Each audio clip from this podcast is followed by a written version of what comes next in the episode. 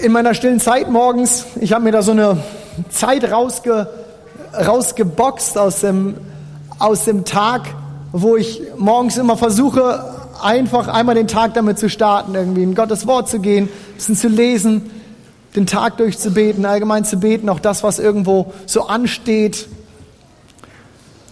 Und da lese ich zurzeit das Johannesevangelium und in meinem Lesen morgens bin ich auf einen Text gestoßen, der bei mir hängen geblieben ist. Eigentlich ein ganz bekannter Text, zumindest ein ganz bekanntes Bild, was in diesem Text verarbeitet wird. Und aus diesem Text möchte ich gerne heute Morgen lesen und die Predigt daran aufhängen. Steht doch nochmal mit mir auf. wir sind jetzt so ein bisschen in der Übung. Wir machen das ja so, das ist bei uns ja so üblich. Zu Gottes Wort stehen wir auf, um Gottes Wort zu ehren und sagen, das ist die letzte Autorität. Und ich lese aus Johannes 10 die Verse 14 bis 16. Ich bin der gute Hirte. Ich kenne meine Schafe und meine Schafe kennen mich. Genauso wie der Vater mich kennt und ich den Vater kenne und ich gebe mein Leben für die Schafe her. Ich habe auch noch Schafe, die nicht aus diesem Stall sind. Auch sie muss ich herführen. Sie werden auf meine Stimme hören und sie werden alle eine Herde unter einem Hirten sein. Amen.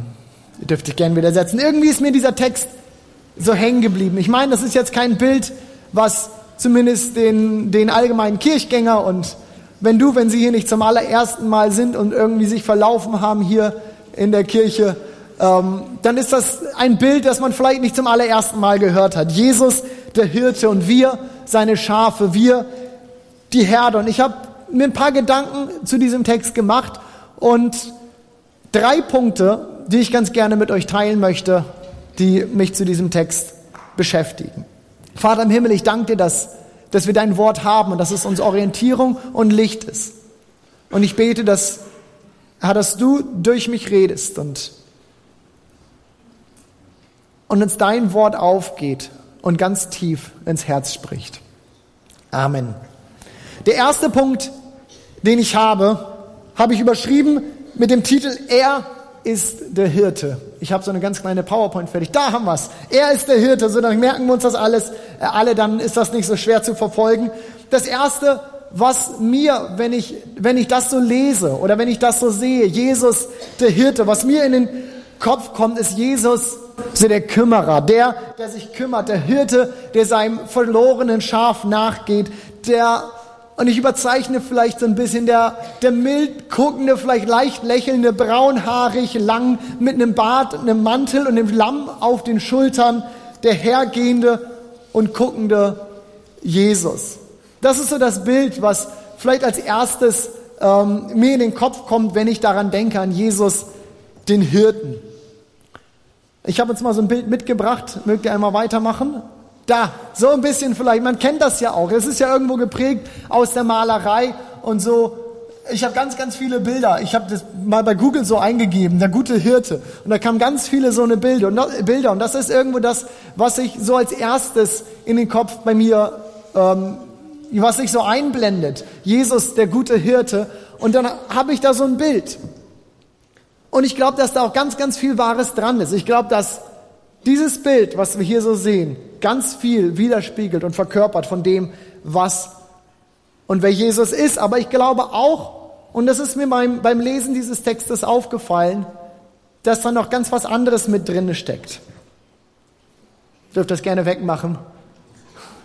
Wir kommen jetzt zu einem anderen Punkt. Da kommen wir aber noch wieder zu. Denn wenn wir uns den Kontext mal anschauen, in dem Jesus hier spricht, der Kontext von diesem Predigtext, sehen wir, dass Jesus in einem ernsten Streit mit den Pharisäern und mit den Schriftgelehrten damals steht. Denn wenn wir uns die Kapitel davor mal anschauen, dann lesen wir beispielsweise in Kapitel 8, ich erinnere, wir lesen gerade Kapitel 10. In Kapitel 8 sehen wir, wie eine Ehebrecherin angeschleppt und vor Jesus gestellt wird, irgendwie um ihn dazu zu kriegen, was Falsches zu sagen. Irgendwas zu sagen, damit man ihn rankriegt. Johannes, der Schreiber dieses Evangeliums, kommentiert das Ganze auch so in Kapitel 8, äh, Vers 6 mit dieser Frage, wollten sie Jesus eine Falle stellen. Und dann lesen wir weiter in Kapitel 9, dort heilt Jesus einen Blinden. Und was passiert? Was machen die Pharisäer? Sie versuchen irgendwie daraus ihm einen, einen Strick zu binden. Sie versuchen ihn irgendwie darüber ranzukriegen. Warum? Weil er das Ganze am Sabbat äh, getan hat. Und sie befragen den Blinden. Was ist passiert? Wie ist das passiert? Sie fragen seine Eltern und sie fragen wieder den Blinden. Als all das nichts bringt, schmeißen sie die beiden raus. Oder Jesus selber. Sie werfen ihm vor, falsches Zeugnis von sich zu geben. Oder dass er einen bösen Geist hat. Sie versuchen alles, um Jesus hier irgendwie etwas anzuhängen, damit ihre Machtposition über das Volk bewahrt bleibt. Warum? Ich glaube, weil sie merken, dass hier irgendwas im Busch ist. Sie merken, hier ist was los. Da ist jemand, der macht ihnen ihre Position als Lehrer über dieses Volk streitig. Und nun kommt Jesus. Nun kommen wir in das Kapitel 10. Und letztendlich ist es das ganze Kapitel 10. Ich habe mal nur so zwei, drei Verse rausgenommen, ähm, als Predigtext. Das ganze Kapitel 10. Hier geht es um den Hirten.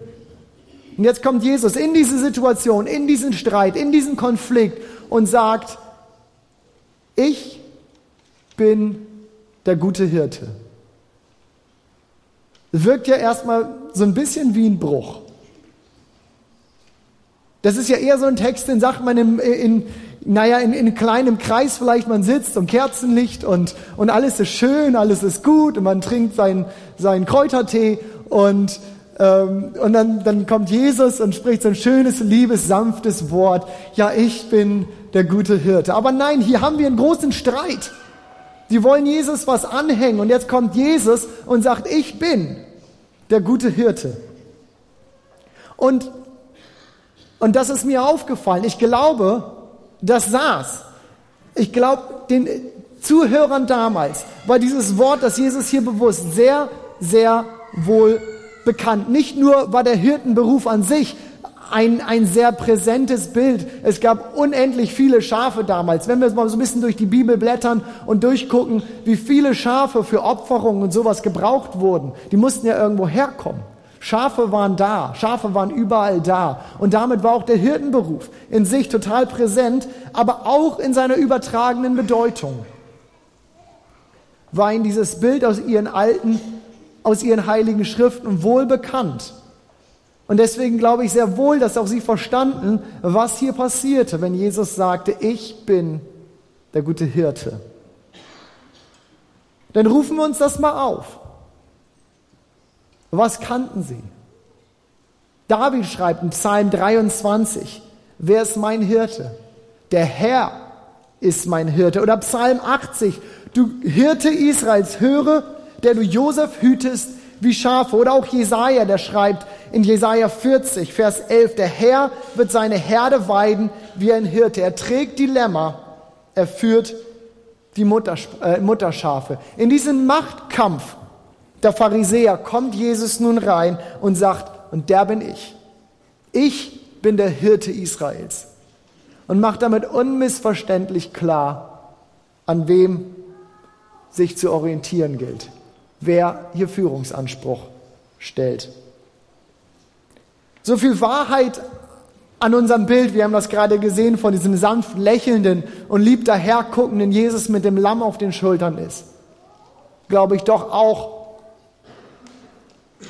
dass in diesem Bild, das Jesus da benutzte, noch was ganz anderes mitschwang.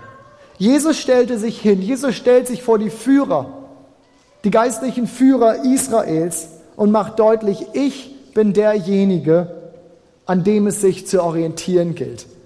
Eine Herde hat einen Hirten und der bin ich. Und ich glaube, dass das ein Wort ist, das wir auch ins Hier und Jetzt, in das Heute durchaus so übersetzen können.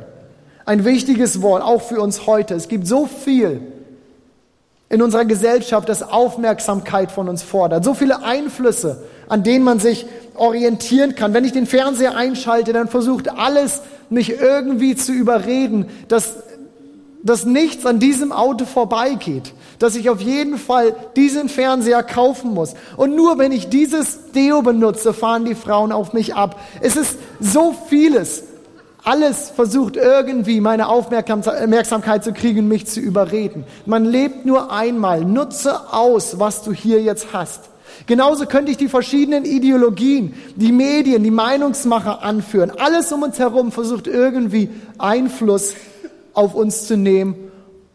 Und da ist es so wichtig zu wissen, woran wir uns letztendlich orientieren.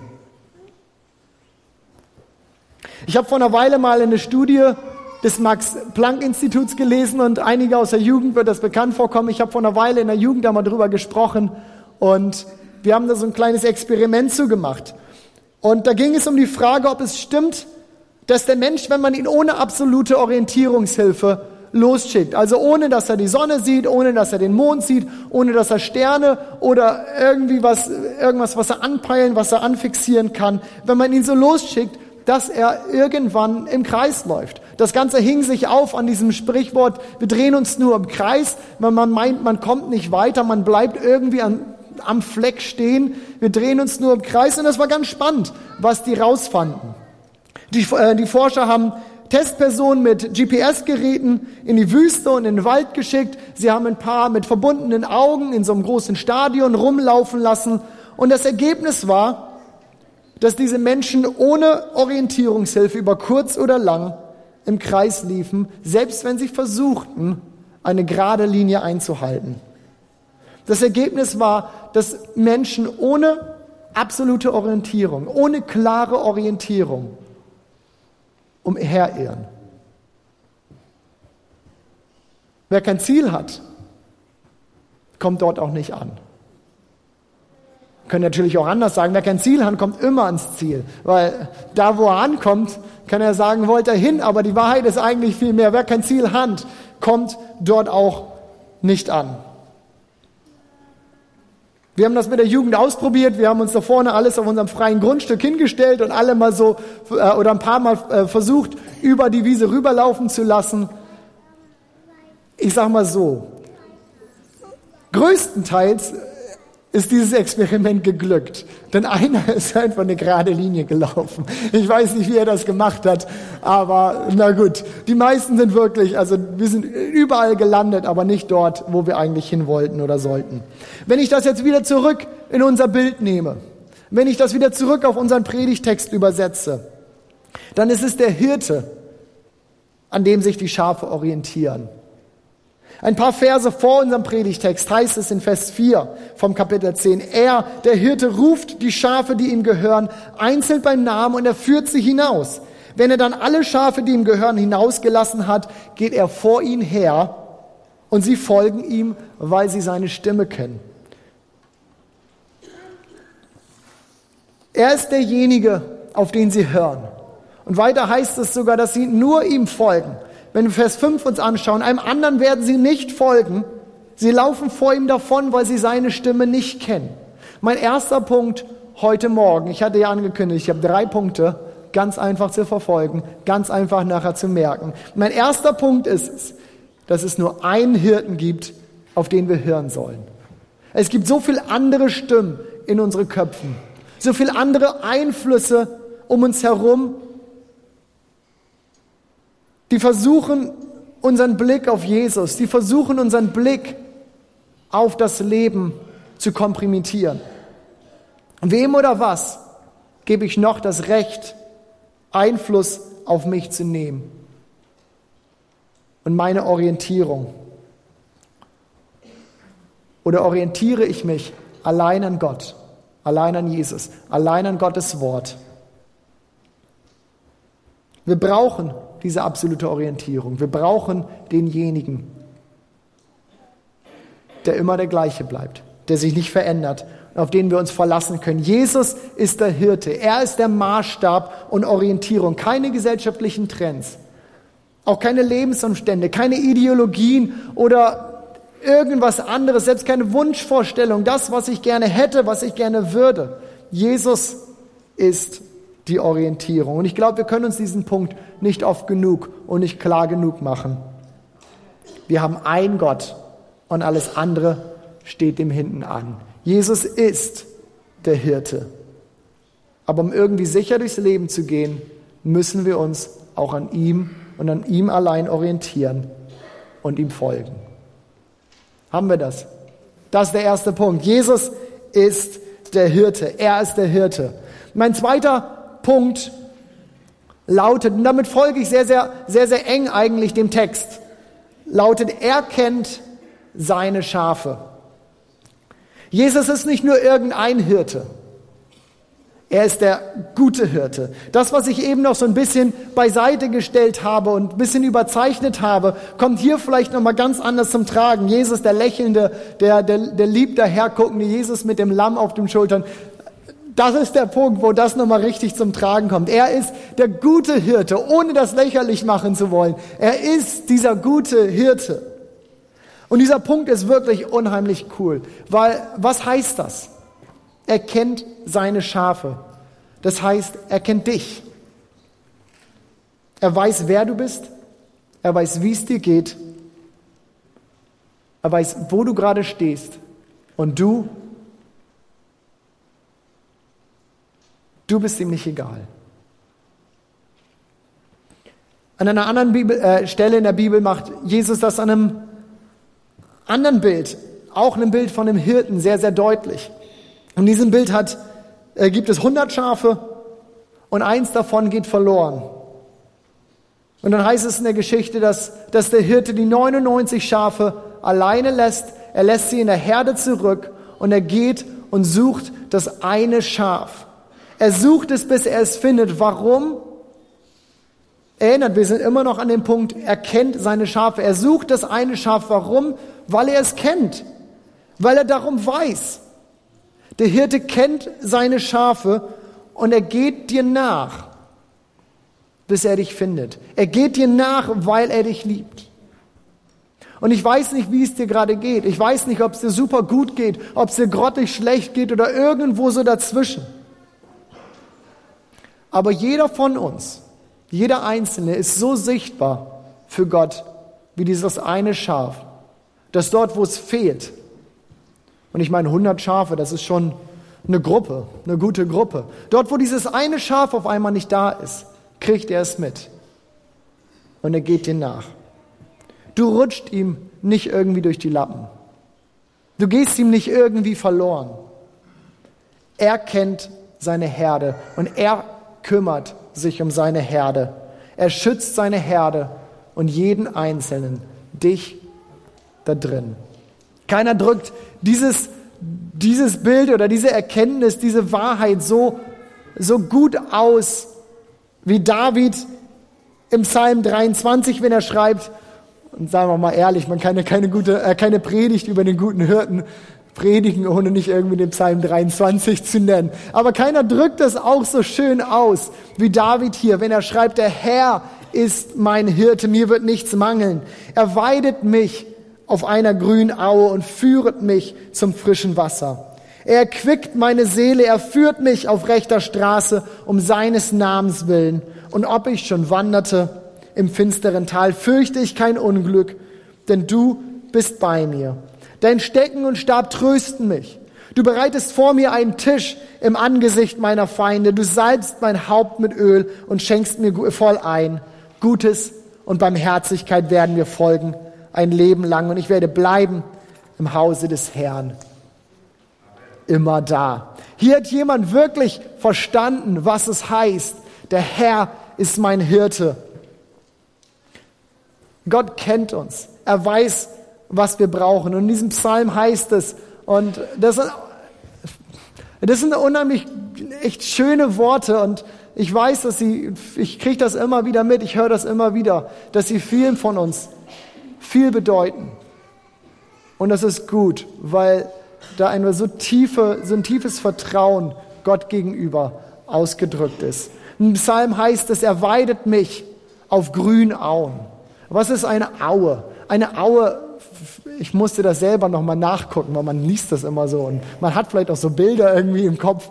Ähm, eine Aue ist einfach gesagt vielleicht nichts anderes als, als eine Uferlandschaft, ein flaches, ein gesundes, lebendiges Land am Fluss. Ein Land, wo ja wirklich Leben ist, wo, ja, wo, wo dieses, dieses Leben von Wasser und, und, und Grün einfach, einfach ganz, ganz, ganz sichtbar ist. Und Gott will, dass wir in so einem, an so einem Land leben.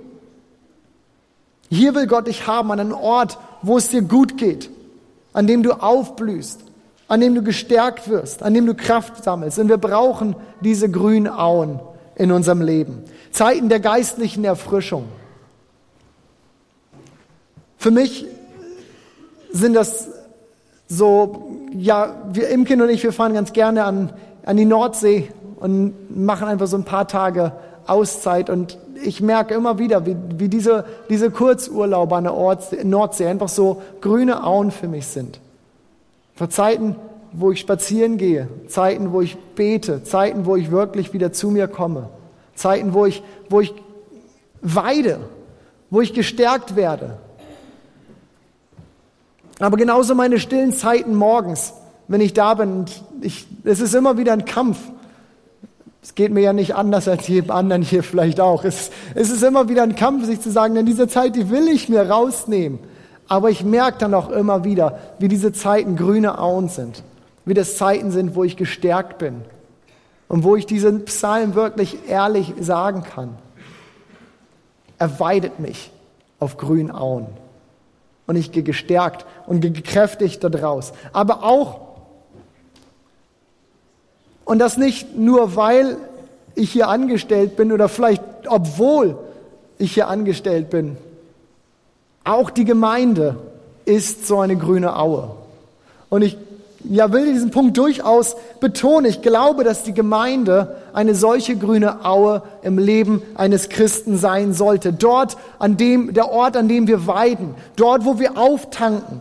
Dort, wo wir genährt werden. Der Ort, von dem, und das wünsche ich mir, und da können wir alle gemeinsam was füreinander tun. Der Ort, von dem wir wieder nach Hause fahren am Sonntagmittag und sagen können, komme was wolle. Ich weiß, ich bin gestärkt. Ich bin aufgetankt und ich weiß, der Herr ist mein Hirte. Mir wird nichts mangeln. Ich glaube, dass die Gemeinde so ein Ort sein soll. Eine grüne Aue im Leben eines jeden Christen. Und ich denke, auch David ging es nicht anders. Denn rufen wir uns in Erinnerung, wie endet dieser Psalm? Er endet mit den Worten, und ich werde bleiben im Hause des Herrn immer da.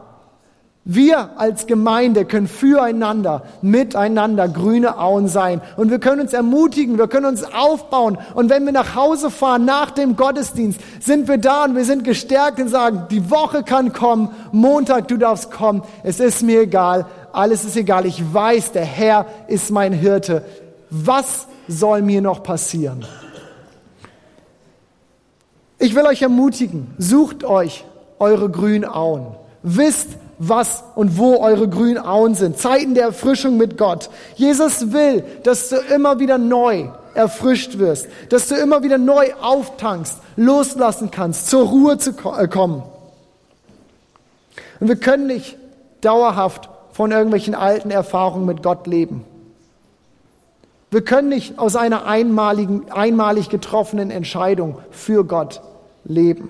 Das wäre wie ja, man sagt immer so schön Konserven essen, wie Ravioli aus der Dose. Das ist am Anfang ganz cool und ganz lecker, aber ganz ehrlich, irgendwann geht das nicht mehr. Sorry, liebe Ranger, ich weiß, dass ihr zum Teil da anders zu denkt, aber irgendwann geht das nicht mehr. Wir brauchen die grünen Auen im Leben.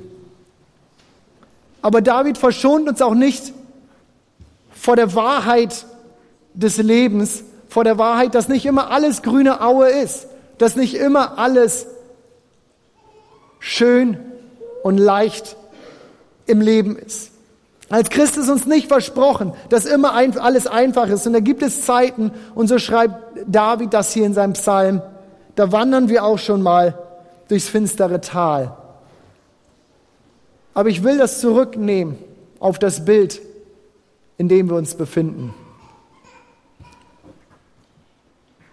David sagt, und ob ich schon wanderte im finsteren Tal, fürchte ich kein Unglück.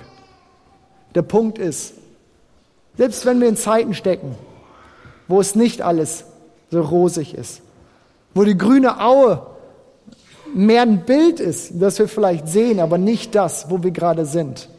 Der Punkt ist, wir brauchen uns nicht zu fürchten, denn er kennt seine Schafe. Gott ist bei dir. Und ich wünsche mir, dass wir heute, wenn wir nach Hause gehen, nachher uns dessen so bewusst und so selbstbewusst wie David sagen können, der Herr ist mein Hirte und mir wird nichts mangeln. Als ich in der Predigtvorbereitung im Gebet war und mich darauf vorbereitet habe, kam mir ein Eindruck und ich habe das Gefühl, dass Gott heute Morgen durch ein Wort etwas zu dem einen oder anderen sagen möchte. Und ich möchte das so, so weitergeben. Ich habe das Wort gebremst gesehen und auf einmal war das so ganz stark in meinem Geist. Und ich hatte den Eindruck, wie von so einer Handbremse im Auto, einer gezogenen Handbremse im Auto. Und da war, da war Schub auf dem Auto, da war Gas da, das war getreten, das Auto kam auch ein bisschen voran, aber die Handbremse war gezogen und hinderte, dass das Auto so richtig vorankam. Und heute Morgen wurde das auch durch das eine oder andere Bild bestätigt. Ich glaube, dass Gott durch dieses Bild gebremst zu jemandem sprechen möchte. Du bremst dich. Du bist gebremst. Und du hörst die Worte guter Hirte.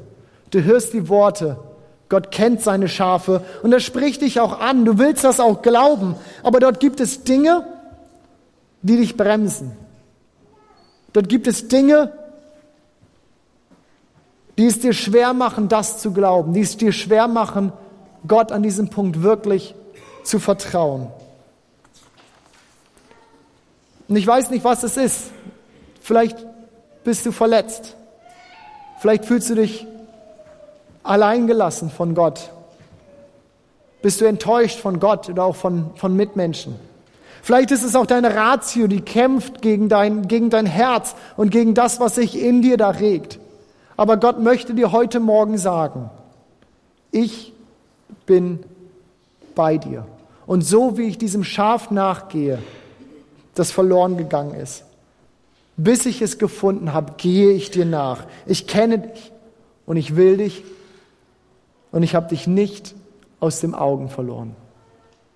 Ich Gott bin bei dir. Löse deine Bremsen. Löse deine innere Zurückhaltung Gott gegenüber und vertraue ihm. Bevor ich zu diesem dritten Punkt komme, möchte ich kurz, kurz beten. Wenn du das bist,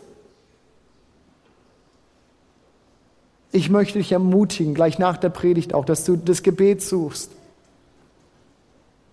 und dass du hier was festmachst mit Gott. Vater, ich bitte dich, dass, dass du jedem Einzelnen, der, der, der hier sitzt und, und diese Bremse irgendwo gezogen hat und loslassen möchte, aber vielleicht auch nicht weiß wie, dass du ihm, dass du ihr ins, ins Herz jetzt gerade reinsprichst. Und einfach alle innere Anspannung, alle innere Zurückhaltung einfach abfällt. Herr, deine Liebe einfach durchfließt und alles wegwäscht, was irgendwie Zweifel oder Verletzung ist. Danke, Herr, dass du ein Gott bist, der uns nachgehst. Danke, dass du ein Gott bist, auf den wir vertrauen dürfen. 100 Prozent. Du bist der gute Hirte und du kennst deine Schafe.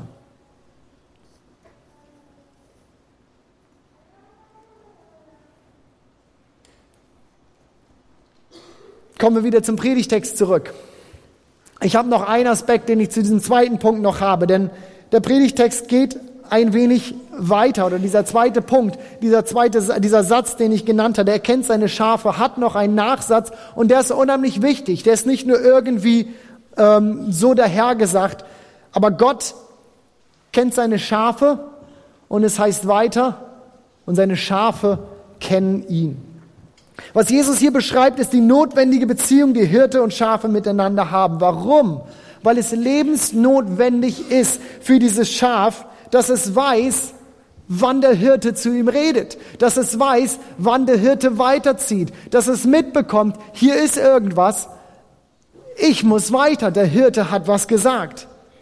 Und wenn ich eben davon gesprochen habe, dass Jesus unsere Orientierung ist, dass er der Hirte ist, dem wir folgen, heißt das auch, dass wir mitkriegen, wenn er redet und dass wir uns seiner Rede, seinem Wort zuwenden. Es ist ein großer Unterschied.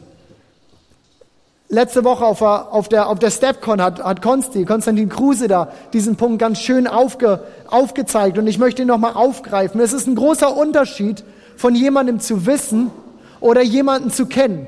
Sein Beispiel war, wir haben alle von Angela Merkel gehört.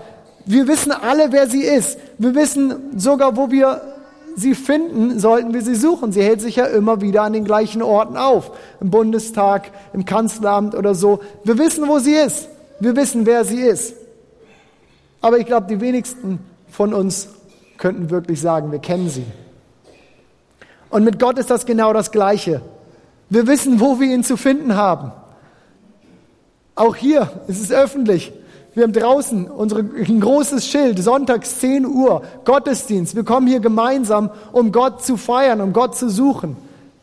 Wir wissen, wo er ist. Wir wissen, wer er ist. Es steht ja in der Bibel. Aber kennst du ihn? Wissen wir, wer er ist?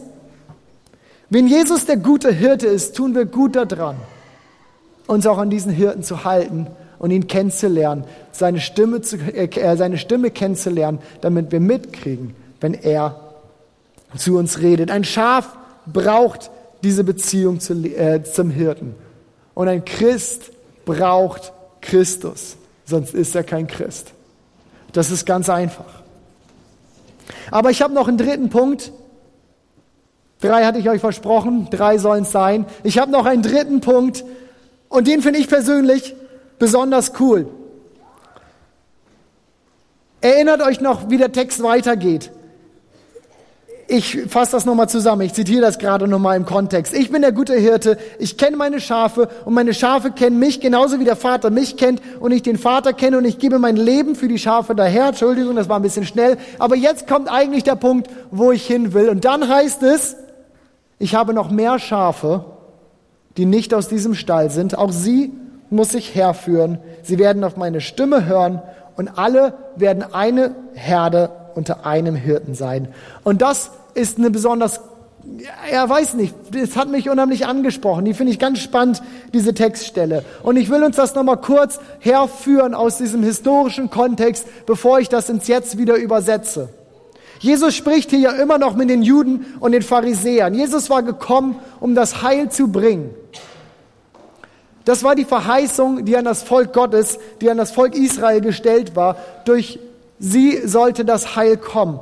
Und hier ist Jesus nun, das zu erfüllen. Vielleicht haben das alle noch damals nicht wahrhaben wollen und das nicht so sehen wollen. Das war ja auch der Streit, in dem er steht. Aber das ist das, was hier passiert. Und dieser Stall, von dem Jesus hier spricht, ist das Volk Israel, ist Israel. Und er sagt, sogar über diesen Stall hinaus habe ich Schafe, die ich zur Herde hinzuführen will. Und damit kündigt Jesus an diesem Punkt schon an, dass die Gemeinde, dass die zukünftige Heilsgemeinschaft weit über die Grenzen dieses Volkes, weit über die Grenzen Israels hinausgehen wird. Und wenn ich das nochmal auf uns übersetze, glaube ich, dass auch Gott hier durch diesen Vers uns was sagen will. Wir, die Gemeinde, wir, die neue Heilsgemeinschaft, wir, die, wo Christus, wo Gott präsent ist hier auf Erden, durch die, ja, wo, wo er hier wirklich da ist. Wir sind der neue Stall. Und ich glaube, dass auch jetzt da Leute draußen sind, die nicht in diesem Stall sind, aber die Gott hineinführen will in den Stall. Jesus wünscht sich nichts sehnlicher, als dass Menschen dazu finden. Er wünscht sich nichts sehnlicher, als Menschen ihn finden. Ich habe vorhin schon mal die Geschichte von, von den 99 äh, Schafen und diesem einen Verlorenen erzählt. Und da macht Gott das ganz, ganz deutlich. Da macht Jesus das ganz deutlich. Er endet die Geschichte folgendermaßen. Das ist aus Matthäus 18, Vers 13 und 14. Und wisst ihr, was geschieht, wenn er das verlorene Schaf findet? Wahrlich, ich sage euch, Er freut sich darüber mehr als über die 99, die sich nicht verirrt haben. So ist es auch nicht der Wille bei eurem Vater im Himmel, dass auch nur eins von seinen Kleinen verloren geht.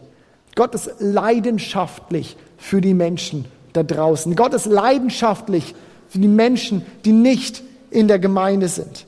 Ich habe Schafe, die nicht in diesem Stall sind und ich will sie herführen. Ich weiß, ich verlasse hier so ein bisschen das Bild von unserem Hirten und dem Schafen. Aber ich glaube, dass es unser Auftrag ist, dass es unsere Aufgabe ist, den Menschen um uns herum genau das weiterzugeben, genau das zu erzählen. Letzte Woche auf der StepCon ist dieser Punkt immer wieder deutlich geworden. Wir als Gemeinde haben einen Auftrag an den Menschen um uns herum. Wir haben einen Auftrag an der Welt. Die Menschen, die nicht in Gemeinde sind, die Menschen, die Christus nicht kennen, auch sie haben einen Hirten. Aber sie wissen es nicht. Aber sie wissen es nicht. Und ich wünsche mir, dass wir das verinnerlichen. Ich möchte das verinnerlichen. Dass das mein Auftrag ist dass das unser Auftrag ist und dass Gott so leidenschaftlich ist für diese Leute. Ich habe die letzten, letzten Wochen einige Krankenbesuche gemacht im Krankenhaus und bei Leuten zu Hause und es, es, es war faszinierend für mich, immer wieder zu hören, immer wieder zu sehen, wie die da sind und es geht denen nicht gut. Aber sie erzählen weiter, wie gut Gott ist. Sie geben weiter, was Gott für sie getan hat. Sie haben eine Hirten und sie haben verstanden, da sind Menschen draußen, auch sie haben einen Hirten, aber sie wissen es nicht. Und ich habe mir vorgenommen, ich möchte das, dass jede Begegnung, die ich habe mit Menschen, die Gott nicht kennen, dass nachdem wir uns begegnet sind, dass sie wissen, da ist jemand draußen, da ist ein Gott, der sieht sie und er liebt sie und er kümmert sich um sie und er wünscht sich, dass er sie retten darf. Er hat noch mehr Schafe. Er hat noch mehr Schafe, die er herzuführen will.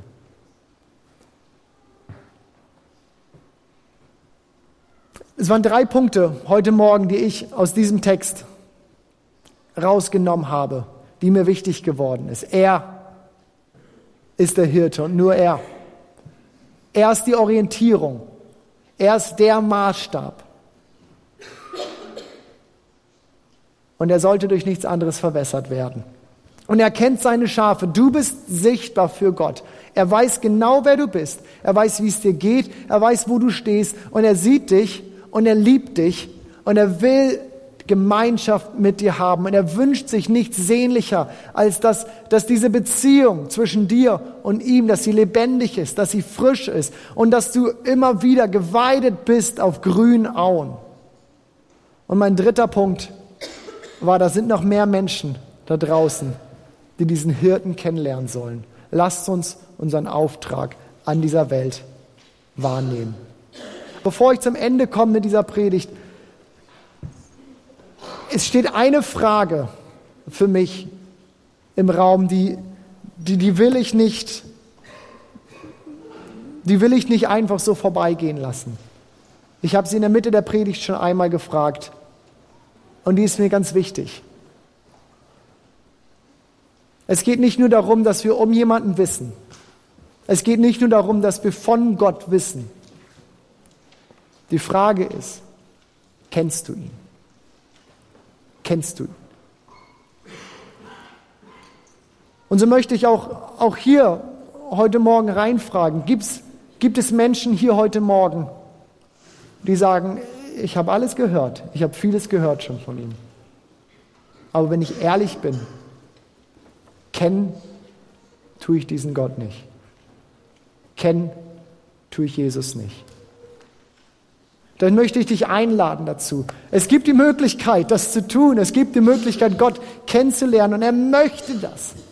Ich möchte das einladen. Wenn du merkst gerade, das spricht mich an, das bin ich.